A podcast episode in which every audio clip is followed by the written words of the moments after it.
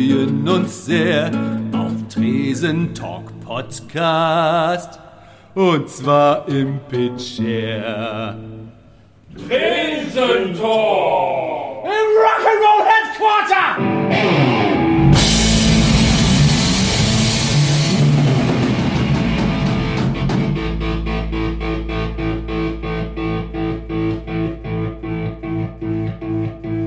Pitcher Podcast Folge 34 und äh, ihr habt schon gemerkt, unser guter Vorsatz fürs äh, kommende Jahr oder fürs jetzt neu laufende Jahr hat funktioniert. Äh, einen ganzen Monat lang keine neue Folge dafür. Jetzt endlich wieder mit einem Gast, hinter dem wir schon sehr lange her sind.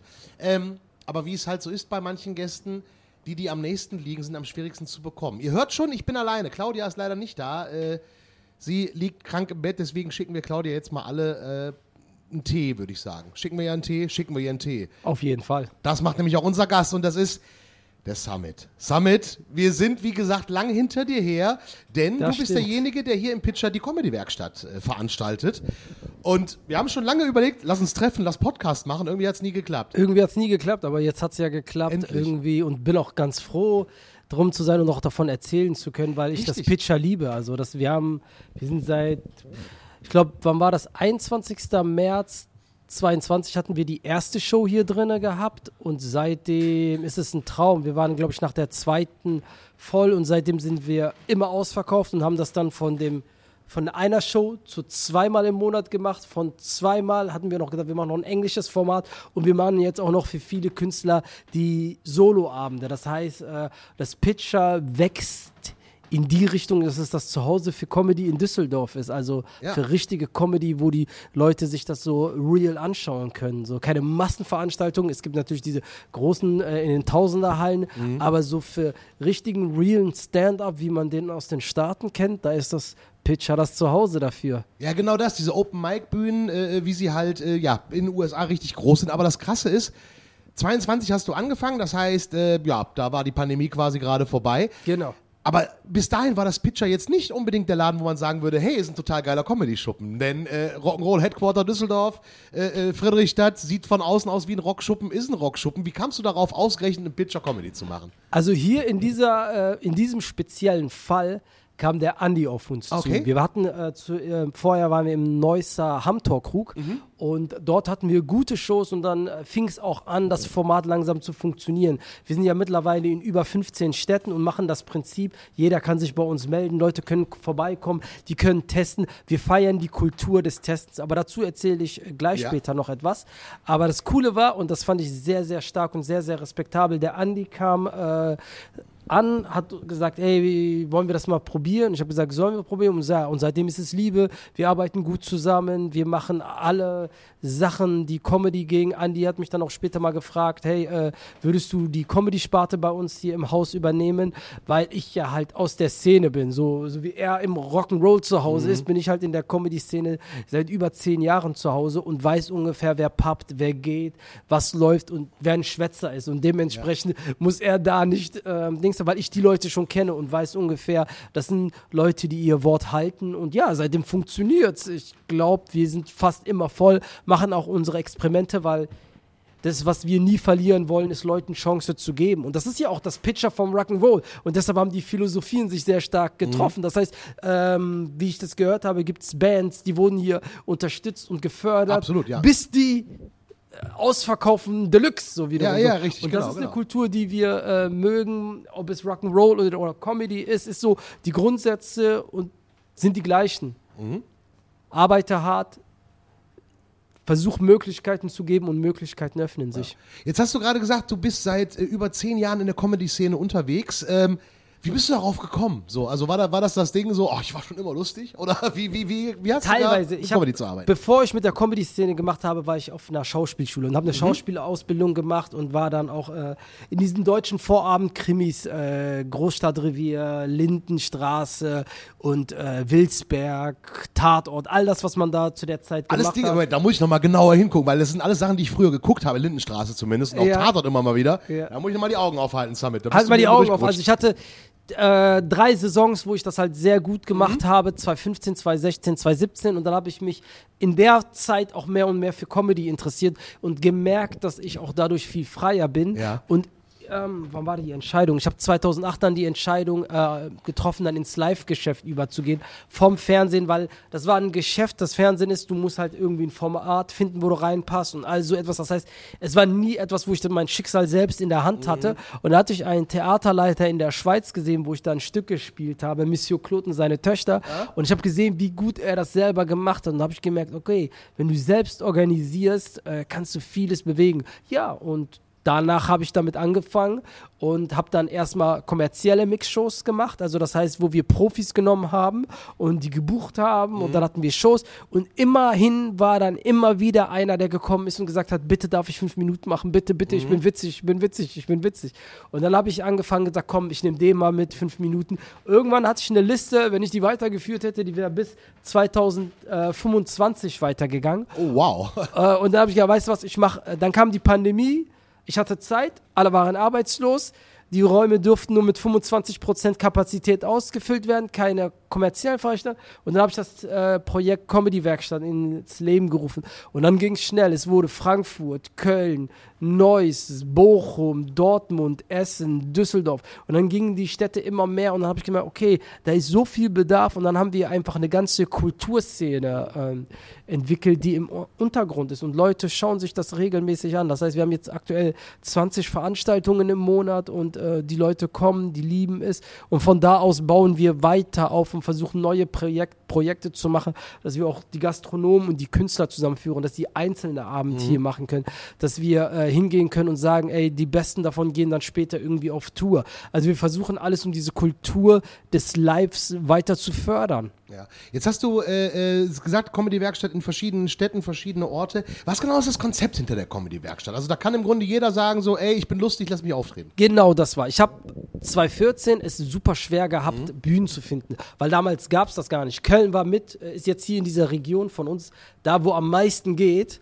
Und zu dem Zeitpunkt, als ich angefangen habe, gab es ein Open Mic, das war einmal im Monat und zwei, drei so Mixgeschichten, wo jemand jongliert oder irgendwie Musik. Also Kunst das ist, gegen Bares zum Kunst Beispiel gegen so, Bares. ja. Sowas gab es halt in der Form. Aber es gab keine klassische Möglichkeit, wo du Stand-up machen könntest. Das heißt, wir waren immer dort und dann mussten wir monatsweise warten. Das heißt, das erste Jahr, in dem ich Comedy gemacht hatte, 2014, ich hatte nur drei Auftritte. Nicht, Okay. weil ich nicht wollte, sondern weil es nichts gab. Und ich musste nach Hamburg, irgendwo in den Süden Bayerns oder so etwas fahren.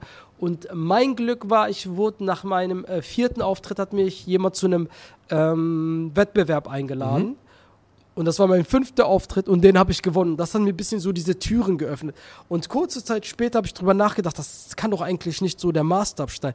Und deshalb wollte ich ein Format entwickeln, wo wirklich jeder hinkommt. Das heißt, wir haben auch manchmal Abende, die sind grottig schlecht, aber wir haben auch manchmal Abende, die sind Killer. Und das gehört dazu und wir müssen es kommunizieren, dass das eine Probierbühne ist. Und wenn die Leute Bescheid wissen, kommen die damit klar. Und wir haben dann immer Profis, die dann immer so sind. Das heißt, manche Abende kriegen die Leute viel mehr für ihr Geld und an manchen Abenden kriegen sie ein bisschen weniger für ihr Geld. Aber im Großen und Ganzen ist es halt, wollen wir die Leute dazu ermutigen, äh, sich auszuprobieren. Also ist so ein bisschen so eine Wundertüte. Ne? Ich zahle Eintritt und weiß jetzt nicht so, wird es ein geiler Abend, weil da vielleicht äh, der nächste große, wirklich super Comedian Passiert, ist. das ne? ist passiert. Zum Beispiel äh, Toni Bauer war bei uns Ja, und okay. Asane. Alles klar, Be- okay. Beides Jungs, die jetzt äh, in der äh, XXL Arena äh, Dings da Bei 1 mitgespielt waren, ja, haben, eins ja. Live mitgespielt haben. Beide sind in diesem, äh, okay. sind, sind da gewesen. Toni Bauer hat in seiner ersten äh, Dings da, hat er über 30 Shows äh, mit der Comedy-Werkstatt äh, Mhm. gespielt. So. Das heißt, du hast solche Sachen, aber du hast auch Leute, die kommen und machen ihr erstes und ihr letztes Mal so wiederum so, ne? Aber das ist es ja genau so, ne? Die Möglichkeit ist das Format. Ah, Also okay. wenn mich einer fragt, was ist die Comedy-Werkstatt und ich sage, es ist eine Möglichkeit und die Leute schauen sich äh, Leute an, die ein Risiko eingehen und das bewundere ich und das ist auch meistens super, super spannend. Für mich jetzt aus meiner Ja, Perspektive. das, das, das Coole ist, dass du Toni erwähnst, weil ich habe Toni äh, äh, letzten Sommer auf der Gamescom kennengelernt. Ich, Ah. ich bin ja auch Freimitarbeiter bei 1 Live und äh, Toni war äh, für, für 1 Live auf der Gamescom mal unterwegs.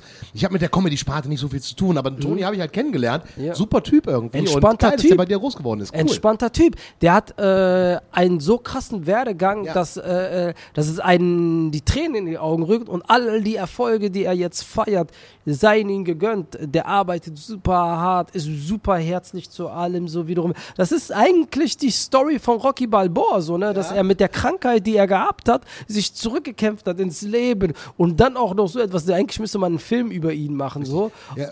Kurz für die, die ihn nicht kennen, äh, äh, Toni Bauer hat, äh, ist Stoma-Patient. Der hat, äh, äh, ne, hat oder irgendwie so einen Rucksack irgendwie Genau, mit, mit, mit Medikamenten und so, genau, genau. richtig. Ähm, deswegen, und hat diesen Rucksack auf der Bühne halt auch stehen. So. Genau, genau, genau, genau. Und deswegen feiern wir das und wir lieben ja solche Ja. Geschichten. Und ähm, wenn es so Formate nicht gäbe wie die Comedy-Werkstatt und es gibt auch noch zwei, drei andere Formate, die das genauso toll machen, dann würden wir solche Charaktere nicht sehen. Das heißt, das ist ganz, ganz wichtige Arbeit. Und in Deutschland wurde das sehr, sehr viele Jahre lang schlecht geredet. Besonders von Leuten, die Namen haben. Die, denkst du, in Amerika ist das ganz normal, dass ein Typ in einer Arena spielt und zwei Tage später ist er bei einem Open Mic vor 50 Leuten und probiert, weil das Handwerk sich nie ändert. Du weißt erst etwas, ob es geil ist, wenn du das gemacht hast. Und dementsprechend habe ich auch das Gefühl, dadurch, dass es halt in Deutschland falsch praktiziert wird, sind wir in der Unterhaltungsbranche sehr, sehr weit zurück, weil es hier viel um Ego geht und gar nicht so um die reine Arbeit selbst. Genau darauf wollte ich jetzt mal hinaus, weil es ist ja ein ganz anderes Feeling, so wenn du zum Beispiel in einer amerikanischen Großstadt unterwegs bist, sei es, sei es, sei es New York, äh, äh, sei es äh, Los Angeles oder so, da gibt es überall diese kleinen Comedy-Clubs, Ja. so, die auch einfach Comedy-Club heißen und wo eigentlich jeden Abend Open Mic ist. Ja. So. Ne? Genau. Und das ist ja eine Kultur, die, die hier so gar nicht existiert. Hier ist das alles immer direkt so, so ein bisschen organisiert, sage ich mal. Da heißt es dann direkt Quatsch Comedy Club ist direkt im Fernsehen und so weiter und so fort. Weil Genau. diese, diese kleinen Bühnen, das gibt es in Deutschland ja gar nicht. Genau, so, ne? und deshalb sind die Leute nicht trainiert. Die, also, Ja. Ich will jetzt, es gibt Leute natürlich so zum Beispiel, es gibt meiner Meinung nach Hazel Brügger ist so ein Naturtalent, so tatsächlich so, ne? So, es gibt Leute, die äh, vielleicht das gar nicht so brauchen und einfach so ein äh, Skillset haben, dass die von Anfang an wow sind, so wiederum so, ne? Aber das ist nicht das Gängige. In jedem Beruf brauchst du Praxis. Jeder Athlet, jeder Dings da so. Und in Deutschland hat sich eine Kultur entwickelt, wo die Leute meinen, ich muss nicht trainieren, ich muss nicht Dings da. Wir hatten das früher, als wir äh, Fußball gespielt haben, gab es immer die Charaktere, die gesagt haben, ich will nicht zum Training kommen, aber ich will Samstag spielen. So. Und ich glaube, dass das Wichtige ist, dass wir auch, ähm, auch dass die Großen zeigen und sich auch dann in diesen äh, Untergrundclubs zeigen, um zu zeigen, hey, äh, wir gehen hin und trainieren auch und arbeiten an uns. So. Deshalb glaube ich, wird das kommen, weil einfach alles, was in Amerika irgendwann ist, hier ankommt. Aber das Gedankengut geht schon äh, runter. Zum Beispiel der Felix Lobrecht macht das regelmäßig. Von dem hörst du regelmäßig, dass der halt im äh, Untergrund ist. Es ist die Generation davor, die das noch als so ein bisschen ähm, verpönt sieht. Ja. So. Aber die neue Generation hat verstanden, dass es ein Handwerk ist und dass wir das, äh, das Zeug jeden Abend schleifen müssen, sonst ist es irgendwann stumpf. Ja, und das ist so ein krasser Unterschied zwischen Comedy und, und, und, und, und Musik irgendwie. In der Musik ist es völlig normal, dass große Bands wie, nehmen wir die Toten Hosen, äh, bevor die eine Tournee starten, spielen die ganz kleine Clubshows irgendwie, um ihr neues Bühnenprogramm auszuprobieren. So, und irgendwie bei anderen Kunstformen, wie jetzt der Comedy zum Ja. Beispiel, ist das halt immer noch nicht so ein Riesending. Also ich habe mal gehört, dass das Sträter wohl auch jemand ist, der gerne bei kleineren Shows dann irgendwie ein neues Programm ausprobiert. Streter ne? würde ich aber auch äh, auf, auf der neuen Generation sehen, die neue Ja, okay. pfiffige Generation. Was ich auch, was man auch sehr, sehr stark respektieren muss, ist Mittermeier. Mittermeier Mhm. ist ein Mann, der etwas gemacht hat, was normalerweise Leute nicht machen, die satt sind. Das ist auch eine Anekdote aus Rocky Balboa, so Ja. wiederum so, ne? Wenn mit vollem Magen lässt sich nicht gut kämpfen. Und er hatte ja hier eine gesegnete Karriere, geht hin und fährt nach Amerika, um dort Untergrundclubs äh, Clubs zu spielen. Das braucht sehr, sehr viel äh, Mut und sich selber kennen und die Branche kennen. Deshalb ist das so ein Ding, wo ich meinen Hut vorgezogen habe, weil viele gesagt hätten, warum?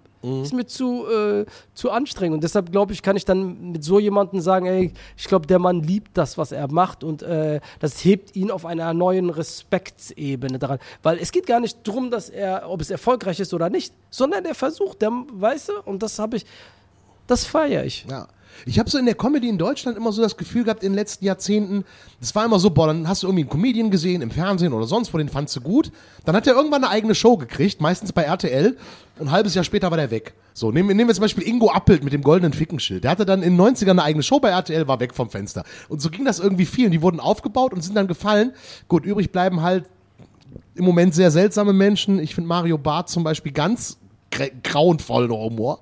Ähm, aber das ist irgendwie so, so, so, so, so ganz komisch in Deutschland. Aber jetzt scheint sich das gerade ja so ein bisschen zu verändern, Es ist halt ein Wandel da. Es Dinge wie dein, wie dein, wie dein, wie deine äh, Geschichte halt passieren. Ne? Das Internet hat auch das Fernsehen abgelöst. Auch ja. Das muss man auch einfach bestehen. Früher gab es Leute, die, egal wie gut du bist, wenn du dich nicht mit dem Türsteher äh, verstanden hast, dann bist du nicht reingekommen. Dann Ja. hast du keinen Fuß ins Fernsehen bekommen. Das heißt, das Internet zeigt gerade krank talentierte Leute, die auf den klassischen Wege, weil sie vielleicht anders aussahen, weil sie vielleicht groß, weil sie Dings hatten, weil sie eine komische Stimme haben, weil sie irgendwie nicht diesem Ma ähm, Musterbeispiel äh, widersprechen. Und das ist auch kein Vorwurf an die Fernsehgarde.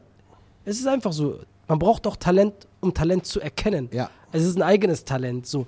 Und äh, das können wir nicht erwarten von äh, Leuten, deren, die das als Bürojob betrachten, das so zu machen. Das ist die Aufgabe vom Untergrund, Ja. das zu sehen. Und so lange, dass das etwas geil ist, bis es nicht mehr Untergrund ist. Und ähm, zu fragen, ähm, hey, wie geht das? Und das hat sich mit dem Internet geändert. Und deshalb zieht das automatisch die, die Streaming. Äh, anderes Beispiel so. Ich glaube, dass der größte Punkt war auch, dass in Deutschland die Sender, äh, die Radioanstalten, die haben ja ein bestimmtes Budget. Dementsprechend waren die nicht so sehr von den Einnahmen tatsächlich wie in anderen Ländern, wo das nicht gekoppelt ist. In Amerika hast du gefühlt als Spruch so tatsächlich, wenn einer nicht funktioniert hat, dann hat der Studioboss draußen die Guillotine und sagt, Ja, der hat so genau. und so viel, denkst du, köpft ihn. So wiederum, da rollen Köpfe, wenn Filme nicht funktionieren. Und in Deutschland ist es halt so, ähm, es ist wie so ein Arbeitsplatz, man, Mhm. äh, man verzeiht mehr, was ja auch seine Vorteile hat, senkt aber die Qualität. Ja, ja, richtig, richtig, weil halt eben die. Äh, Der Druck fehlt. Ja, der Druck fehlt, richtig, richtig. Auf der anderen Seite muss ich aber sagen, finde ich persönlich, ähm, ist es halt eine, für, die, für den Künstler an sich eine, eine etwas größere Sicherheit so. Du kannst etwas entspannter sein, weil du Natürlich. nicht direkt morgen äh, wieder arbeitslos wirst. Aber auf der anderen Natürlich. Seite kann es dann natürlich sein, dass du, den, dass, dass du halt dieses Ding nicht mehr als kreativen Output wahrnimmst, sondern halt, wie du sagst, als, Bürojob. Ne? Als, als Bürojob. Und es, es, es, es gab ja die Fälle. Es gibt ja die Fälle, wo äh, es, wenn da nicht so der hundertprozentige Maßstab auf die Qualität liegt, dann hast du Dinge wie die Geschichten, die passiert sind, dass Leute anfangen, Familienmitglieder Drehbücher schreiben zu lassen und all so etwas, weil es nicht so sehr auffällt. In, äh, in Amerika ist jeder, sein Arsch ist dort, kein Arsch ist sicher. Jeder Arsch ist kurz davor äh, Ja. gekündigt. Du bist nur so erfolgreich wie dein letztes Projekt, was seine Schwierigkeit auch mit sich bringt. Aber das, deswegen sind die halt an der Spitze der Welt. Und Mhm. wenn wir den Anspruch haben, besser da drin zu werden, dann müssen wir auch den Wettbewerb fördern. Alles ist ja im äh, Grunde Wettbewerb. Warst du denn viel in Amerika in solchen Comedy-Dingern unterwegs? Irgendwie hast du dir da viel Ich habe das studiert. Ich habe, wie Ah, gesagt, okay. also wenn jetzt jemand, und das ist allgemein ein Ratschlag, den ich geben kann, wenn jemand, egal was für ein Business du machen willst, egal was für ein Business du machst, kann Häkeln sein oder all was, du musst nur eine Businessform und eine Zeitperiode studieren und ich glaube, du bist erfolgreich mit dem. Und das ist die 90er Jahre Hip-Hop-Jungs, wie die ihr Business gemacht haben. Wenn du verstehst, was da passiert ist, dann weißt du, wie Business funktioniert. Okay. Weil Niemand hat die, die haben die asozialsten Texte, schwierigste Texte, kann man drüber, ist halt so, ne, haben die so gemacht. Aber die hatten null Unterstützung von äh, kommerziellen. Da war nicht so beispielsweise die Sparkasse, die Snoop Dogg's Track äh, so, präsentiert von der Sparkasse. Ich ficke deine Mutter. Äh, weißt du, was ich meine? So, da waren ja die asozialsten Texte. Das heißt, du hast keinen kommerziellen Träger gehabt, du hast keine Senderstruktur und dennoch haben die es geschafft, vom Untergrund das zu einem globalen Phänomen zu machen. Und dafür haben die ganz eigene Strategien entwickelt. Und wenn man diese Strategien entwickelt, das sind die Strategien des Underground. Die kannst du auf jedes Business äh, interziehen, weil jedes Business hat immer den Platzhirsch. Wenn du jetzt so zum Beispiel irgendwo bist, dann gibt es irgendeine Kette von Restaurants, die schon seit 20 Jahren da sind, die die Stadt kennen, die etabliert sind. Und wenn du als Neuankömmling dort etablieren willst, lern die Hip-Hop-Szene. Filmtipp an der Stelle, guckt euch Straight Outta Compton an, wenn ihr es nicht getan Straight habt. out of Compton. Wichtiger Film, wichtiger, Wichtiger Film. jeden Film halt dafür. Guck mal, und da geht es nicht darum, wenn die Leute sagen, ah, du verteidigst oder die glorisierst. Sie haben halt viele Fehler gemacht. Und da, vieles von dem ist auch falsch, so, ne? Aber, Aber, ja. denen wurde auch sehr, sehr viel Unrecht zugefügt. Absolut. Und das ist halt dieses Ding, so wiederum so. Wir können nicht diese Verbrechen gutheißen und diese Verbrechen dann Dings da. Und deswegen ist es, ich sag nur, man kann viel daraus lernen, wie sie mit Gegenwind umgegangen sind. Oh ja, absolut. Jetzt machst du diese Comedy-Werkstatt äh, im Pitcher seit 2022. Ähm, und wahrscheinlich ist es so, dein, dein Briefkasten quillt doch bestimmt über. Es gibt doch so viele Leute, die sich für lustig halten, die sich dann bei dir melden, oder? Total viele. Also wir haben in der Regel, ich glaube, wir kommen bald an so einem kritischen Punkt, wo, wo man uns auch kennt. Aber das Ding war, am Anfang uns kenne ich. Das heißt, die Leute kommen so Stück, Stück, Stück und ich krieg die auch noch alle verarztet. Ich mache auch für die Leute dann so Workshops, treffe mich Okay. dann mit denen Samstag, guck, lass das, das, das Thema weg oder versuche so oder so oder versuch das zu einem späteren Zeitpunkt. Das ist schwierig, weil das gängigste Schwierige ist, wenn die Leute machen, die gucken, die sehen ihre Vorbilder in Amerika und Stars und die versuchen das eins zu eins nachzumachen. Aber es funktioniert nicht, weil einfach die Hürde, niemand kommt wegen dir, niemand hat deinen Style. Die kommen wegen äh, Mhm. Comedy im Allgemeinen und du musst die erst überzeugen. Und wenn die dann zu dir alleine kommen, kannst du genau das machen, was du willst, weil die dann schon eine Art Ebene mit dir erarbeitet Und haben. Comedy ist halt ganz, ganz schwere Kunst. Ähm, aber ist es so, dass du die Leute, bevor die dann bei dir auf der Bühne stehen, du die einmal selber angeguckt hast? Oder Nein, nein, nein. kalte Wasser? Wichtig ist, wichtig ist, ich habe genau das gesagt. Ich hätte die Möglichkeit gehabt zu sagen, ey, äh, zeigt mir immer etwas. Aber dann ist das direkt, das ist wieder Mhm. Ja, ja, so, klar. äh, so, wenn die Leute sagen so, Sie wollen den Job anfangen, haben Sie Erfahrung? Äh, nein, ja, dann kann ich Sie nicht nehmen. Ja, aber wie soll ich Erfahrung machen, wenn mir Ja. keiner eine Chance gibt? Und man, für mich war es ganz, ganz wichtig zu sagen, auch, dass ich nicht filtere, sondern die Zuschauer Mhm. filtern. Weil wer bin ich zu sagen, das Ding da ist so, ähm, ich, ich mag zum Beispiel bestimmte Musikrichtungen nicht. Ja, aber die okay. machen so Arenen voll. Wer bin ich dann zu sagen, das sind keine Versteh ich. Musiker so, ne? Und dementsprechend lassen wir die Zuschauer äh, Ja. nach vorne. Natürlich ist die Basis das Gesetz. Wenn jetzt jemand irgendwas Das hast du übrigens auch bei Personal in der Gastronomie. Wenn Leute sich hier bewerben, die keine Ahnung haben, probieren wir sie trotzdem aus. Weil wir haben schon so zwei, drei Rohdiamanten entdeckt. Das war nur der kleine nette Hinweis von Andy an dieser Stelle, dass ihr euch bewerben könnt. Schaut auf pitcher29.com vorbei oder in den sozialen Netzwerken, denn das Pitcher hat nach wie vor Stellen in der Gastronomie zu vergeben. Und wie Andy gerade sagte, ihr müsstet noch nicht mal Erfahrung mitbringen. Finde ich wichtig, finde ich wirklich, wie gesagt, wichtig, dass man Chancen gibt. So, ne? Und da haben wir auch am Anfang etabliert, dass wir die gleiche Philosophie haben. Und deshalb konnten wir einen Mehrwert aus äh, unserer beider Situation machen und konnten uns in der Hinsicht äh, ergänzen. Und dadurch haben wir mehrere Chancen Leuten geboten, die vielleicht morgen anderen Leuten Chancen bieten. Wie schwierig ist das, wenn du dann irgendwen auf der Bühne hast so, und du merkst, boah, der funktioniert gar nicht so. Und dann, dann kommt der nochmal wieder und es wird und wird nicht besser. Irgendwann musst du ja so jemandem sagen, ey, pass auf, du solltest das mit der Comedy lassen. So. Die meisten schwer, oder? merken das schon selber. Okay, also es dauert, es gibt einige, die sind un, un, Beratungsresistent, ja. beratungsresistent so wiederum so. Aber ich habe eine lustige Anekdote dazu. Ich habe eine lustige. Ich habe ja auch meine Tricks und Kniffe, wie ich Leute fit kriege. Jede Location hat unterschiedliche Bedingungen und manche sind einfacher von den Bedingungen her und manche sind Dings. Und ich hatte mal einen gehabt, der war äh, bei seiner ersten Show. Ich versuche die ersten immer zur einfachsten Location. Was meine ich mit einfachen? Wir haben dort ein Stammpublikum von den äh, 80 Leuten, die dort sitzen kennen wir 79 so, waren schon mal da gewesen. Das heißt, die wissen, wie sie sich zu verhalten haben, wie sie sich zu unterstützen haben. Wenn einer äh, Schwierigkeiten hat, dann sind die so, ja, mach weiter, gib nicht auf. Und derjenige war bei der Show da und der hatte einen seiner besten Abende in seinem Leben. Und nach der Show kommt er so zu mir und sagte, ey du, äh, läuft dir alles? Wenn ich das nächste Mal wiederkomme, brauche ich Geld. Da habe ich so zu ihm gesagt, okay, okay, okay. Weil ich habe gewusst, er versteht das gesamte Ja. Szenario nicht so. Er ist kein schlechter Mensch, aber er, er für ihn ist dieses Ding eine Blackbox. Und ich habe gesagt, weißt du was? Komm doch noch in die Stadt und danach gebe ich dir Geld. Und dann habe ich ihn in die schwierigste Stadt mitgenommen, wo äh, die Maschinen laufen, die Leute irgendwie noch Karten spielen, Ja, alles okay. abgelenkt ist so. Und der ist dort hingekommen und hat dort gespielt hat den schrecklichsten Abend seines Lebens gehabt und ist dort nie wiedergekommen. Der Okay, ist dann alles nie klar. wiedergekommen. So, Ja. wiederum so. Aber er hat das System halt einfach nicht verstanden, dass du einen Abend nicht zu sehr hoch bewerten sollst, wenn er gut läuft. Und wenn ein Abend scheiße läuft, dann darfst du ihn auch nicht zu Dings da, weil das ist ein Prozess. Im, in der Uniklinik, Mhm. die Ärzte, der, was, was hat der Verbund gesagt von Ärzten? Die bringen 33.000 durch Ärztefusch. Jedes Jahr sterben Leute an Ärztefusch. Jedes Jahr. Die sind Montag wieder am Arbeiten. Ja, und wir haben niemanden umgebracht. Und wir haben einen scheiß Abend und gehen und denken, äh, ich kann das nie wieder machen. So, weißt du, was ich meine? So, was ist das für eine Arbeitsphilosophie? Bei jeder Arbeit, wo man ist, äh, wo gehobelt wird, fallen Späne. Ja, ja, so, ne? richtig, richtig, Man darf richtig. doch nicht direkt die Flinte ins Korn werfen. Man muss irgendwie gucken, wieder Wunden lecken, arbeiten, aufstehen und dann wieder kämpfen. Ja, eben, so, ne? richtig, richtig. So. Und bei der Comedy ist halt, ich meine, gut, ja klar, wenn niemand lacht, lacht, halt niemand, aber es stirbt Es halt tut keiner. weh. Es ja, tut- genau, es stirbt tut keiner, es, ja. tut, es tut den Personen weh tatsächlich, aber den Zuschauern tut es halt nicht so weh, so wiederum so. Ich habe manchmal so gesagt, wenn ich so bei größeren Shows war, ähm, wo die Leute mal auch gutes Geld eintreten und manchmal ist man ja auch nicht fit. Ich erinnere mich tatsächlich so, da habe ich das, da kam mir die, die Anekdote mit dem Krankenhaus, Mhm. als ich am Auftritt gemerkt habe, okay, die Leute haben nicht das bekommen, was sie heute wollten. Da meinte ich, macht euch keine Sorgen, ihr geht alle heute Abend gesund nach Hause, das ist das Wichtige. so.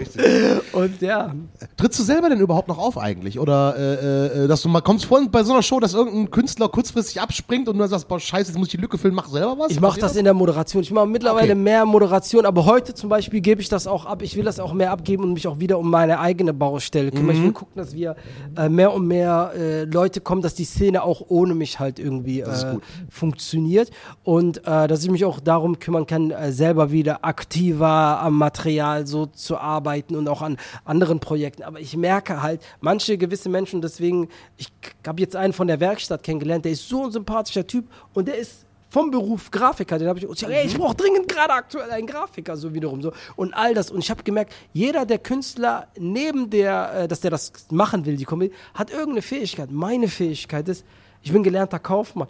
Und ich bin am Schreibtisch ein Tiger. Das Ja. ist das. Ich kann Sachen gut wegarbeiten, gut Dings da, ich kann gut telefonieren. Und deswegen kann ich sehr gut organisieren. Und deshalb bin ich irgendwie so die letzten drei, vier Jahre dahinter gelandet und habe dann angefangen, äh, Sachen so für andere Leute so zu organisieren, neben der Werkstatt, Touren für andere Leute und all so etwas so, ne? Oder wenn ich jetzt hier die Leute bekomme, bin ich auch manchmal damit einfach nur beschäftigt, drei, vier der guten Leute in andere Formate reinzubringen, so wiederum so, ne? Ich krieg kein Geld dafür, aber ich will, dass die unterstützen und größer werden, so wiederum. Und da habe ich gemerkt, ein Tag am Schreibtisch bei mir ist super viel wert und deswegen, ähm, versuche ich auch die Leute äh, dahin gehen, dass das irgendwann auch ohne mich läuft, so dass ich dann halt äh, in der Position, wo ich am wertvollsten bin, auch dann am Dart spiele, so wiederum so. Ne? ist es manchmal so ein bisschen schwierig. Ich sag mal, wenn wir jetzt zum Beispiel, nehmen wir nochmal Toni, Toni Bauer, äh, der Comedian mit dem Rucksack, in dem seine Nährflüssigkeit drin ist, die ihn am Leben hält. Ähm, wenn wir Toni nochmal nehmen, der jetzt zu groß ist für die Comedy-Werkstatt tatsächlich, ist es manchmal so ein bisschen, natürlich freut man sich für denjenigen, wenn der größer wird, aber es ist manchmal so ein bisschen, ach schade, ich hätte den gern noch ein bisschen länger in der Comedy-Werkstatt gehabt. Nein, nicht so. Weißt du warum? Wenn er da ist, dann ist es schwieriger für die anderen, weil der direkte Vergleich da ist. So Ja, wiederum okay. oft sieht man ja äh, tatsächlich nur, wenn man äh, Kontrast ist. Das heißt, wir brauchen keine Namen, um das Ding zu tragen. Wir brauchen keine Namen. Schöner ist es, wenn wir Namen produzieren und die dann hingehen. Und es gibt viele von denen, und deswegen sage ich, er ist ein großer Freund von uns, so, wo wir freundschaftliche äh, Beziehungen zu Wir werden in Dortmund werden wir eine Abschlussshow haben und da habe ich das erste Mal so eine Halle gebucht und dann kommen dann halt auch Leute, die äh, ähm, Fritz Hensler Haus, äh, Ja. da passen glaube ich 330 rein und da werden wir so eine Abschlussfeier machen. Da können die dann da da groß spielen und dann kommen auch gerne Namen und die helfen dann auch bei der Online-Promotion. Ah, okay, okay, Da also- könnten wir deren Hilfe gebrauchen, wo die dann und das machen die auch und dass die dann hingehen und sagen, guck mal da, ich bin ja eigentlich ich selbst ein Produkt äh, der Rebellen. So, die Rebellen haben angefangen, so. Ich war nie ein Teil von denen, aber die haben mir, die haben mir so viele Bühnen, mich mitgenommen, unterstützt, mir Adressen gegeben, gesagt, guck mal, da und da kannst du hingehen. Oder auch wenn die selber gebucht wurden von anderen Dings da, haben gesagt, ey, komm mit, kannst du 10, 15 Minuten machen, so wiederum. Und haben mich so dermaßen unterstützt, dass ich daraus entstanden bin. Und so ist das Ding dann dort weiter. Und als das dann groß war, kurz bevor äh, der äh, richtig durchgestartet ist, bin ich mit ähm, Toni, hatte ich denen gesagt, ey, da ist ein neuer Junge, der bei den Rebellen, äh, der, der ist richtig, richtig gut. Und da zu dem Zeitpunkt hatten die die in der Mitsubishi-Halle, hatten die äh, ihr, ihre Tour. Und da habe ich gesagt, ja, lass doch Toni kommen. Da sind Toni und ich hingegangen dort und haben dort dann im Vorprogramm, bevor die kamen, haben das dann gemacht. Und das war dann, äh, das waren, glaub ich, zweieinhalbtausend äh, Leute, Ja. die dann da waren. Und das war dann zu dem Zeitpunkt äh, das größte Format, das er dann dort mitgemacht hat. Und das ist halt so ein Ding. Ich glaube, es ist unfassbar wichtig, dass es generationsübergreifend ist. So, ne? Dass äh, die Generation vorher der nächsten Generation es einfacher macht, damit es halt Progress gibt. Ja, ja, genau, richtig, richtig. Wo du gerade das schöne Wort Progress sagst, äh, es gibt ja nicht nur die Comedy-Werkstatt, sondern es gibt die Comedy-Werkstatt auch auf Englisch. Genau. Wie bekloppt kann man sein oder muss man sein, um Ja. Zu wagen, dem deutschen Volk auch noch englische Comedy vorzusetzen. Das ist schwierig, oder? Du wirst verrückt, du wirst, du wirst sagen, das ist verrückt. Wir Ja, planen gerade sogar, das in Fenlo zu machen. Wir, Oh, wollen, okay. äh, wir wollen eigentlich gucken, dass wir damit das ähm, auch ausweiten, weil wir haben jetzt gemerkt, die englische Show Mhm. hat angefangen und wir haben die jetzt aufgebaut und jetzt ist die auch fast auf einem Level, wo wir sagen, sie ist mit dem deutschen Dings auch immer voll. So, ne? Okay, Wiederum. geil. Und wir kriegen äh, die Leute, die unterwegs sind auf ihren Touren durch Europa und sowas, kriegen wir so abgefangen, komm noch mal vorbei, komm Dings. Und dann haben wir ein paar Leute, die das hier äh, probieren und wir werden versuchen, diplomatische Beziehungen nach Schweden und Dänemark aufzubauen, wo es auch eine Kulturszene gibt, zu sagen, ey, kommt doch mal hier rüber und dann haben wir eine krank krasse Qualität, weil wir dann plötzlich die Landesbesten haben Ja. und auf einer Sprache. Und mittlerweile die Generation, wo ich jetzt bin, fast alle Leute sprechen Englisch. Ja, ja, so, so. klar. Und warum sollen wir dann nicht äh, versuchen, Andi wollte noch was sagen? Wir haben halt auch viele Leute in Düsseldorf wohnen, die halt nicht so gut Deutsch sprechen. Und denen bietet man halt auch Kunst. Ja, eben. Und genau darauf wollte ich auch hinaus. Ist, das Publikum sind wahrscheinlich dann auch viele Leute, die eben keine Ja, Muttersprachler ja, sind. ja, Ne? voll, voll, voll. Dementsprechend ist das so. Wir arbeiten an, an. Ich habe sogar an einem Projekt gearbeitet. Das hat leider nicht geklappt, weil der Künstler, das ist eine große Nummer scheinbar in Venezuela. Okay. und der war in Madrid. Und die spanische Community hat sich an mich gewandt, weil sie mitbekommen hat, dass ich Leuten auch helfe und versuche, Türen zu öffnen. Und wir haben darüber gesprochen, wie wir ihn jetzt von Madrid in dem Fenster an dem einen Tag hier hinbekommen, dass wir ihn hierhin fliegen. Er macht hier eine Show, weil dann die spanische Community, die Leute, die alle spanischen Raum sprechen, hätten dann das gemacht. Das heißt, diese äh, Beziehungen gehen international. Comedy ist eine internationale Ja. Sprache. Man darf nie vergessen, das erste, was Hitler versucht hat zu machen, war diese Kabarettstätten dicht zu machen, weil wenn du mit Menschen lachen kannst, kannst du sie nicht hassen. Ja, okay, das ist, da, da ist was dran, auf jeden Fall. Also das, das, das äh, ist ein ganz starkes Statement. Ähm, jetzt sind aber wahrscheinlich die, die Künstler bei der englischen Comedy-Werkstatt andere als bei der deutschsprachigen. Oder gibt es da Leute, die in beiden, weil ich glaube, du Beide, kannst... beide. Okay, beide. das geht auch. Es okay. gibt Leute, die machen das, es gibt Muttersprachler, die äh, versuchen es. Es gibt auch Leute, die sprechen Denglisch.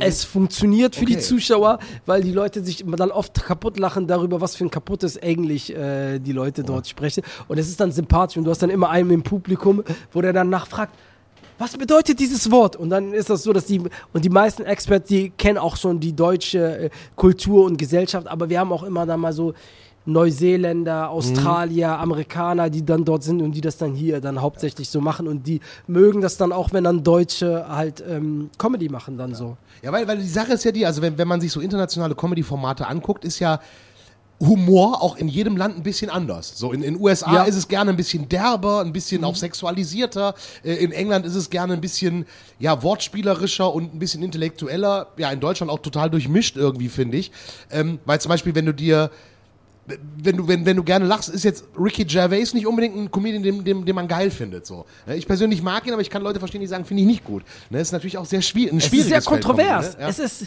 das Problem ist halt, du willst Comedy verkaufen. Es ist ja immer Ja, noch ein klar. Business. Es ist immer noch Absolut. ein Business. So. Und ich habe einen Clip gehabt, ähm, der über die Jahre viral gegangen ist. So, ne? Mhm. Und den habe ich mit der Unterstützung der äh, rechtsradikalen Szene geschafft. Weil das Absurde daran ist äh, für die Zuschauer, ich bin dunkelhäutig. Ja. Ähm, ich habe dort äh, der, der Herr Schröder, auch ein äh, Mhm. Stand-Upper. Ich und er waren irgendwann mal, haben uns getroffen, haben ein bisschen so Sachen geschrieben und haben dort Dings. Und ich habe dem irgendwann mal gesagt, wiederum so, ey, ich hatte als Kind immer, und dann mussten wir so einen Promo-Clip für die nächste Show machen. Ich habe immer die Idee gehabt, wenn ich erwachsen bin, suche ich meinen alten Jera auf und jag den ums Auto. Da haben wir beide gelacht und haben gesagt, lass das doch drehen, wie ich dich wieder treffe nach vielen Jahren und dich dann ums Auto jage, weil du Angst vor mir hast, so, ne, wiederum so. Und wir machen das so wiederum und das ist ein Gag. Wir beide haben Comedy in unseren äh, Profilen Ja, klar, und all so etwas so. Aber plötzlich fing dann an, als wir das Video dann gepostet haben, die ganzen Rechtsradikalen und das war cool und deswegen, das erklärt vieles so, ne, danke Merkel. So wiederum. Ja, ja, eben. Und dann kamen diese ganzen Kommentare. Aber dafür hat das den Leuten den Algorithmus gefüttert und viele Leute, die den Humor verstanden haben, die kamen dann, checkt ihr das nicht, das sind beides Komiker, das ist Humor Ja, und sowas. Und dann plötzlich war die Humor, die wir hatten, plötzlich eine Riesenmasse. Und deshalb gehen Leute immer auf Kontroverse und versuchen Leute anzupissen, weil die dann den Algorithmus ankurbeln für die. Ja, ja, klar. Aber ist dir das schon mal passiert in, in, in, in, in, in der Geschichte, die du Comedy machst oder in der Comedy-Szene bist, auch die Comedy-Werkstatt, dass du mal da irgendwie so einen Künstler gecastet hast, gesagt hast, ah, komm, tritt mal bei mir auf. Und dann lag der mit seinem Humor halt völlig daneben, weil er vielleicht, keine Ahnung, blöde Nazisprüche rausgehauen oder sonst irgendwas. Ist das schon mal passiert? Ähm, nicht so extrem. Wenn es extrem wäre, würde ich ihn von der Bühne holen. Man muss aber auch sagen, dass wenn jetzt jemand da extrem ähm, ich versuche den Gag immer so zu sehen. Ich war wegen einer ganz anderen, wegen einer sexualisierten Ja. Sache, musste ich einmal ähm, vor die Stadt Recklinghausen gehen. Okay. Da hat irgendjemand so einen Gag gemacht, halt so, so, so, was war, äh, was machst du mit deinen Händen, wenn deine äh, Freundin dir einen bläst? Weil so, wohin mit denen? Die sind so Mhm. Ja. überflüssig, so wiederum so, ne? Und eine Frau hat super krass darauf reagiert, dass sie den Laden angeschrieben hat. Okay. Der Laden war dann natürlich auf unserer Seite, weil wir Dings da, ich habe erst mal versucht mit der Frau zu reden. Dann habe ich gemerkt, die hat sie nicht mehr alle. Dann habe ich gesagt, redet doch mal ihr, ich bin zu allem bereit. Nachdem die mit ihr geredet haben, haben die gesagt, oh, die hat sie nicht mehr alle. Aber dann ist die halt an die Stadt gegangen und also etwas Oh so. Und dann war das halt so wiederum so gemacht. Das heißt, Humor ist auch super schwierig so zu machen. Und ich habe festgestellt, es gibt Themen, ich mag ja auch nicht alles. Ich kann ja ein Themen nennen, wo ich sage, oh, das gibt mir kein gutes Gefühl. So zum Beispiel äh, das Thema Selbstmord. Wenn jemand darüber Ja. Witze macht, der,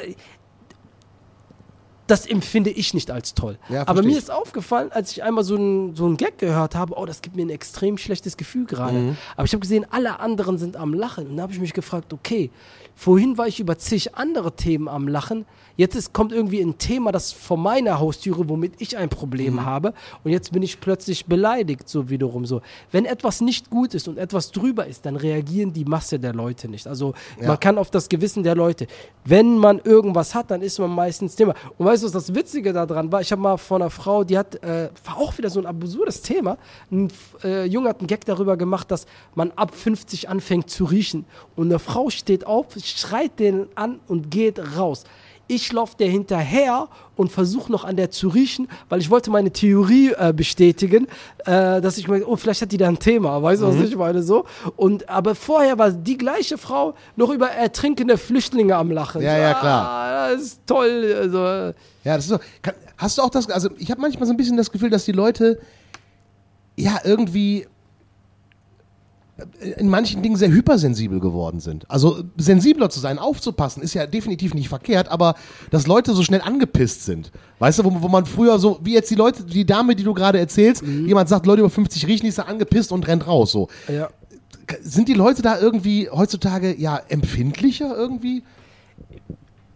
Ich weiß nicht, was es ist, Aber irgendwas ist da. Aber oder? irgendetwas ist da. Aber ich habe auch in der vorigen Zeit nie äh, Comedy so tatsächlich gemacht. Mhm. Ich glaube, das ist ein sehr weites Luxusproblem, dass die Leute sich halt stark darüber, das ist, äh, wie sagt man, eine Wohlstandskrankheit. Ja. Eine Wohlstandskrankheit. Fahr mal nach, äh, in allen Ländern Afrikas und sage denen irgendwie, guck mal, wir müssen etwas machen, der und der hat das und das erzählt auf einer Comedy-Bühne. Ich sage, Bruder, ich, Ja, eben richtig. Was, willst du? Ich muss meinen Arsch ich, ich, ja, ich, ich, wir müssen uns irgendwie am Essen halten. Wir haben andere Ja, Sorgen, so richtig. wiederum. Äh, teilweise ist es aber auch wichtig, äh, aufmerksam zu sein. Absolut. Und das ist halt genau die Sparte. Aber man darf auch den Leuten äh, vertrauen. Ich habe jetzt zum Beispiel äh, nicht vor, irgendjemanden, der irgendwie andere Leute schlecht behandelt, äh, eine Bühne zu bieten. Das, das, das habe ich beim besten nicht, Willen nicht vor. Aber wenn es nur dein Thema ist, womit du hast, dann musst du oder er was aufarbeiten, so wiederum. Und die meisten Leute lachen und äh, tun irgendwie. Äh, es, ist, es ist schwierig, aber es, da, es gibt ja auch verrückte Leute. Guck mal, ich habe tausend Leute an einem Abend. Und plötzlich ist, also äh, bei einer großen Show, so Mhm. sind tausend Leute da. Und eine Person ist dort ähm, ver verrückt. Dann kann ich das doch nicht über die alle anderen machen. Ja, ja, ich glaube auch, richtig. dass wir das Negative oder die das überbewerten. So. Ja. Also die Leute sind korrekt, die gehen raus, die haben Spaß, die verstehen, was man macht und wenn etwas nicht funktioniert und man dann irgendwann die Selbstsicherheit hat zu sagen, hey, äh, ich glaube, das hat nicht funktioniert, ich habe mir das anders und so vorgestellt, dann lachen die Leute, weil du denen das versuchst so zu erklären und dann irgendwie auch was eingestehst, dass etwas nicht geklappt hat. So. Ich denke eigentlich auch, dass der Großteil der Leute, irgendwie sind die Leute zwar, wenn, wenn sie ein bisschen Aufmerksamkeit haben, sensibler, aber ich glaube, das Gros der Menschheit ist nach wie vor ziem- ziemlich korrekt so. Ich meine, du siehst es gerade bei den, bei den Demos, wie viele Leute auf die Straße Mega. gehen, so auf einmal, die sonst schweigen. Mega. Aber sonst irgendwie alle immer so, im, im Netz vor allen Dingen auch immer so schnell angepisst wegen irgendeinem Blödsinn. So. Es ist gibt- Quatsch. Ich glaube, ich habe vor kurzem mal gesehen, ich habe eine Person in meinem Leben getroffen, die so extreme Sachen im Internet schreibt, so, ne? Und da habe ich tatsächlich gedacht, okay, ich sehe mal bei so einem Aufruf vielleicht 50.000 K- äh, Kommentare. Auf 84 Millionen ist das ein Bescheuerter irgendwo äh, in so einem Stadtteil. So, das, das ist nicht die Masse, aber weil es 50.000 auf einmal ist, wirkt es auf einmal groß. Richtig. Aber es ist nicht groß. Es gab immer Irre. Ja, es wird eben. immer Irre geben. Eben. Und, und von denen die Hälfte halt Bots sind irgendwie oder Leute, die Ja. das dreimal schreiben und sagen, ich kann ja nicht schreiben, wurde ja wieder gelöscht, weil sie das Internet nicht bedienen Ja, du hast die Kontrolle über dein Leben verloren, Ja, wenn du im absolut. Internet mit irgendwelchen Leuten diskutierst, die du nie gesehen hast. Da hast du ernsthafte Probleme. Ja, definitiv, definitiv. Ähm, jetzt sag mal, du hast das, das, das Projekt Comedy-Werkstatt ist einmal im Monat im Pitcher, richtig? Äh, zweimal, im, Zweimal Monat im Monat? ist die deutsche, äh, die englische Comedy ist äh, einmal. Wir im Monat? arbeiten sogar daran mit langsamen Dings, dass wir das vielleicht irgendwann mal jede Woche äh, Mhm. hier hinbekommen. Dann werden wir die ähm, Soloabende versuchen auszubauen, wo die Leute halt äh, Solos machen. Und es kommen auch total viele Leute, die äh, mittlerweile dann größer geworden sind. So zum Beispiel Asane Ja. spielt im März sein Solo hier, so seine Aha. Testshow.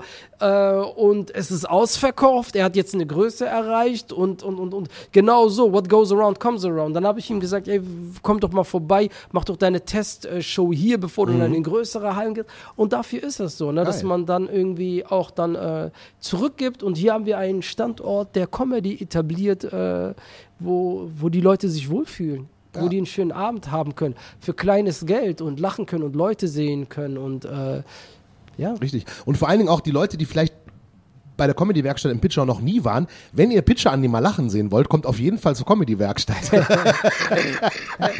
Das Witzige ist, was wir geschafft haben, ist, er ist aus seinem schwarzen äh, Hemd rausgekommen. Ja, ne, er trägt rot. Ich hab er auch schon gedacht, was ist da los? Und hat sich sogar manchmal bei unseren Shows die gelbe Farbe der Comedy-Werkstatt Bitte was? Äh, ja, ja, ja. Okay, also ihr könnt an den Dingen sehen, die ihr noch nie gesehen habt. Also von daher solltet ihr definitiv mal zur Comedy-Werkstatt kommen, äh, äh, wenn ihr Zeit habt. Aber Samit, noch eine persönliche Frage. ja. Hast du eigentlich einen Lieblingscomedian?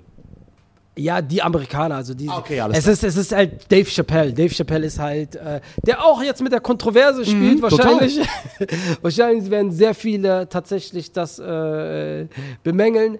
Aber er ist auch, wenn jemand Comedy macht und das ist, er ist dein regierender König. Ja, er, ist, er ist der Größte der Welt. Er ist, es ist, keiner hat äh, einen dermaßen großen Einfluss auf ihn und er von den Stilen so wiederum so. Ne? Man sagt ja, es gibt viele verschiedene äh, Leute. So, ich nehme mal so eine Kung Fu äh, Ja. Anekdote so. Einige kämpfen mit der Schlange, andere kämpfen mit dem Kranich so. Einige haben den Tiger entwickelt und er ist halt ein Meister aller Klassen. Ja, das so, stimmt. Und das ist, äh, man muss das halt äh, respektieren und, aber es ist nicht nur er, es ist Bill Burr, es ist, ähm, es ist, es ist, es ist, es ist Seinfeld, es ist Eddie Murphy zu seiner Zeit, er hat ja in den Ruhestand gegangen, aber zu seiner Zeit war er der regierende äh, König der äh, Comedy-Szene.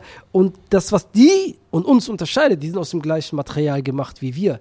Nur, die haben eine andere äh, Infrastruktur der Comedy. In Deutschland gibt es keine Infrastruktur und die Rebellen haben hart daran gearbeitet, dass so etwas kommt. Felix Lobrecht hat mit daran gearbeitet und viele andere Leute arbeiten daran, dass es eine nächste Generation gibt, die auf internationalem Level Comedy äh, machen kann. Du hast die Rebellen jetzt gerade nochmal erwähnt. Ich glaube, wir haben noch nicht erklärt, äh, wer die Rebellen sind. Ich glaube, das weiß nicht jeder, der mit Genau, Comedy Rebel Comedy ist ein äh, Kollektiv, das sich gegründet hat äh, 2008 äh, und die haben angefangen, ähm, Comedy so zu machen im Stile von Dave Chappelle, im Stile von Def Jam, von den Amerikanern sehr underground-lastig und äh, waren Themen, die sehr urban sind, so aus, aus der Stadtmitte.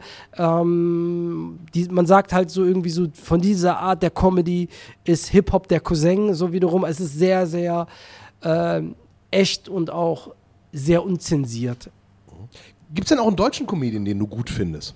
Natürlich, natürlich. Ähm, äh, die Rebellen sind alle äh, toll. Äh, Khaled Bonoir, Benaissa, äh, Amir Shabazz ist äh, fantastisch. Nikita Miller. Ähm, viele, viele, viele dieser äh, neuen Generationen. Und von den, äh, von den, weißt du, und da kann ich dich jetzt extrem überraschen. Da kann ich dich extrem, weil du bist ja auch sehr verwurzelt von Dings. da. Qualität, das war das Erste, was ich gesagt habe, wird sich immer durchsetzen. Und vor vier Jahren habe ich etwas gesehen, was mich komplett gewundert hat. Komplett gewundert hat.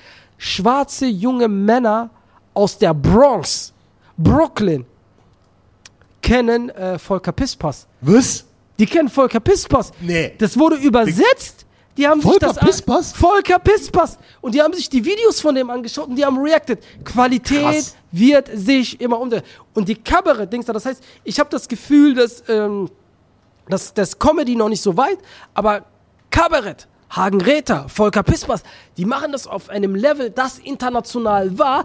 Die internationale Masse hat es nicht gesehen, weil der Vertrieb Ja. nicht da war. Aber jetzt durchs Internet, wo einige Leute das Englisch übersetzt haben mit Untertitel, schauen sich das junge Leute an und der hat dann so, wurde den äh, Irakkrieg äh, erklärt und alles drum und dran. Äh, kennst du doch das, äh, Ja, das ja. Projekt von denen? Und die Krass. sitzen dann da und sagen, Word, Nigga, Word, Nigga. Er sagt die Wahrheit, er sagt die Wahrheit. Und dann sitzen die da und schauen sich das an und geben sich dann, obwohl die nicht mal diese krassen Personen Ja, ja. kennen, sehen sie das Konstrukt, das der gemacht hat. Qualität wird sich immer durchsetzen und deshalb müssen wir in unserer Gesellschaft dafür sorgen, dass es einen freien Wettbewerb gibt. Ja. Wenn der freie Wettbewerb da ist, dann wird sich immer die Creme de la Creme durchsetzen. Das, ich, das, das, das macht mich jetzt gerade ein bisschen sprachlos. Also das Volker Pispers, äh, das, das, krass. Finde ich eine krasse. Nummer, weil da hätte ich am wenigsten erwartet, aber finde ich geil. Das heißt, irgendwann sehen wir auch mal äh, Wilfried Schmickler, wie er sich auf Englisch aufregt. Guck mal, Geil. wenn, wenn es tatsächlich, wenn, wenn, wenn der Inhalt stimmt, dann will sich die ganze Welt, dass jeder will nach guter Unterhaltung letzten, jeder will die Wahrheit sehen. Und was er in seinem Pro, äh, Programm gemacht hat, ist so dermaßen wahr, das ist styleübergreifend und das würde ich auch wieder sagen, Meister aller Klassen mäßig. Warum sollten denn andere Leute auf der Welt nicht darauf reagieren, wenn die sehen, da macht jemand etwas so, so Gutes? So, das Auto wurde ja äh, in Deutschland entwickelt und es ging um die gesamte Welt. Warum? Qualität wird sich durchsetzen und wir müssen dafür sorgen, dass wir Zugang haben, dass wir äh, Leuten eine Chance geben, die sich zu zeigen. Anderer Fun Fact, das Fahrrad übrigens auch eine deutsche Erfindung. Nice. immer, das immer so auf Auto äh, gemünzt wird. Aber ähm, Andi, hast du irgendwo zufällig, das hast du nicht gerade Claudias Büchlein da, wegen der Fragen zum fünf Fragen, zum, zum äh, äh, genau, zum fünf Fragen Quickie. Denn am Ende jeder Podcast-Folge fragen wir äh, äh, unsere Gäste immer fünf kurze Fragen. Guten Abend, es wird, es wird voll, die ersten Es Gäste wird sind voll, die Show wird Sehr gut so, beginnen. Dankeschön. Genau. Und in Vertretung Claudias habe ich jetzt ähm, hier irgendwo muss doch der fünf Fragen Quickie sein. Jetzt blätter ich hier durch Claudias Tagebuch. Gucken wir mal, ist auch nicht uninteressant. So, mhm, mhm. Claudia, ich suche jetzt hier alles durch. Ah, wie es ins Fernsehen ging. Wessen, äh, ah, komm, ich kriege die Fragen vielleicht auch so zusammen für den äh, fünf Fragen Quickie. Fangen wir doch mit der ersten Frage an. Wo kann man dich, äh, äh, lieber Summit, äh, an einem freien Tag oder Abend treffen, wenn du frei hast? Was machst du da? Dadurch, dass ich so viel unterwegs bin, dadurch, dass ich so viel mit äh, Menschen äh, Kontakt habe, chill ich am liebsten zu Hause, ehrlich gesagt. Also auf der Couch. Ich bin wirklich, denkst du, weil das ist dann für mich so wie so ein Event. So mittlerweile die Tage, die ich im Monat äh, zu Hause bin, kann man an der sind ganz, ganz, ganz spärlich besehen. So. Und deswegen ist das so das, was ich am exzessivsten mache. Oder ich chill sehr gerne äh, in der Wellness-Sauna. Auch Wellness-Sauna. Hundertprozentig. Okay. Männer machen das tatsächlich nicht so sehr gerne, aber ich frage mich, was das so ist. So alles so was wohlfühlmäßig ist, wird immer so als unmännlich so dargestellt. Aber ich sag, fuck it. Ey, ihr, werdet, ist super. ihr werdet mich da sehen. Ich hab, äh, ich werde auch bald irgendwann mal äh, zu einer Pediküre, Maniküre gehen. Ich mache das wirklich. Okay, alles klar, gut. Man muss ja auch äh, Programm haben, ne? wenn man dann, äh, man muss ja Anekdoten haben, die man erzählt. Hundertprozentig. Das ist eine Erfahrung, die wer, wer von den anderen Männern hat die gemacht? Nächste Frage. Auf welches Talent, das nichts mit Comedy zu tun hat, bist du am meisten stolz? Boah, ein Talent, ein Talent, ein Talent, ein Talent. Äh. Boah, schwere Frage, ob ich jetzt so per se. Also was, anders gefragt, was hast du sonst für Talente außer Comedy? Was kannst du sonst noch gut, was vielleicht ein bisschen überraschend ist? Die Wahrheit ist, ich glaube, ich kann gar nichts. Und deswegen ist das irgendwie so. Kennst du das so?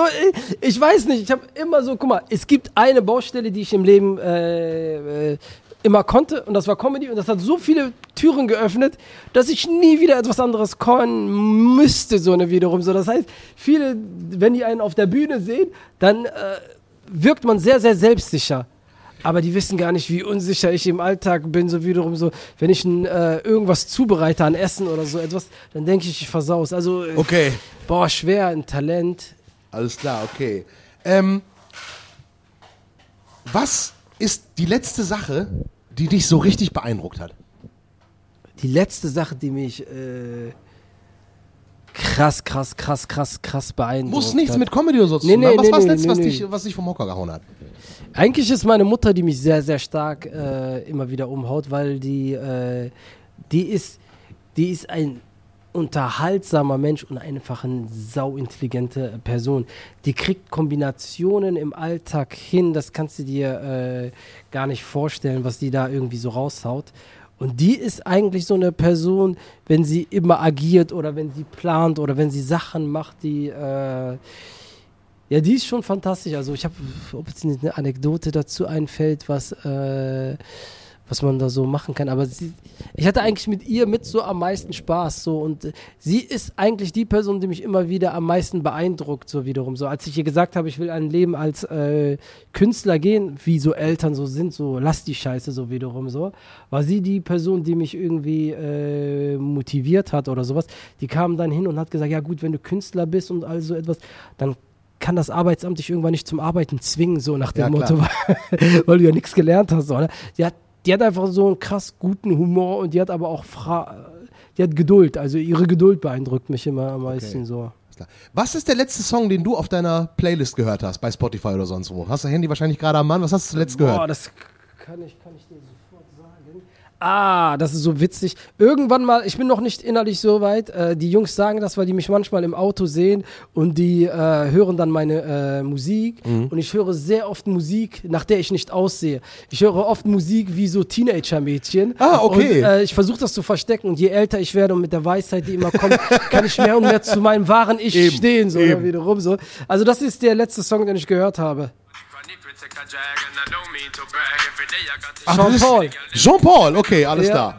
Sehr geil. Ja, super. Krasse Nummer. Jean-Paul, welcher Song? Wie heißt der? Äh, like Glue. Like, like you, okay. Geil, super. Und, ja, die letzte Frage, die ist immer ein bisschen schwierig, wenn man das einen Comedian fragt, aber was ist dein Lieblingswitz?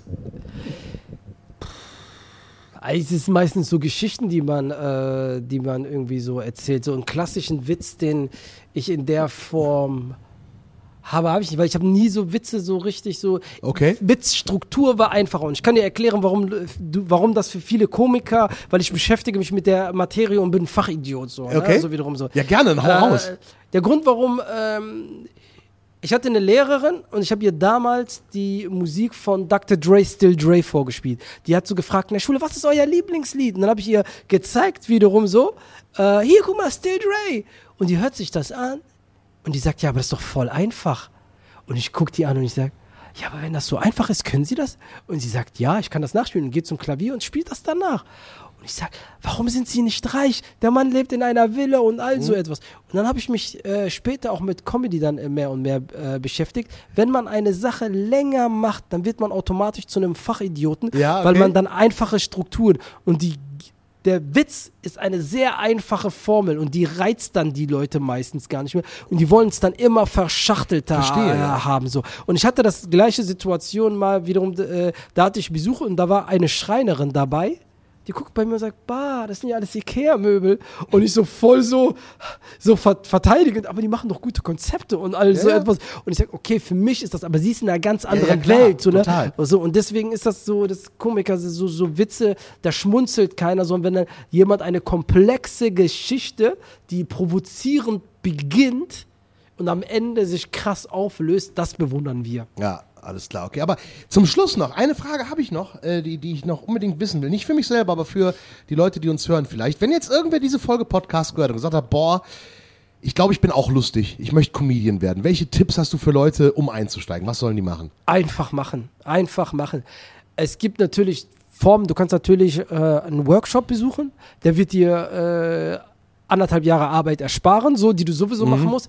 Aber die Praxis kann niemand ersetzen. Das ist genauso wie, als würde jemand sagen, ich will Sportler sein, aber bin ich bereit zu joggen.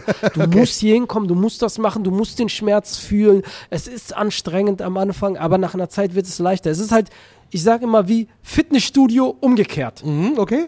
Du fängst mit dem äh, äh, schweren Teil an, so wiederum so, äh, und irgendwann wird es immer leichter. Okay, alles klar.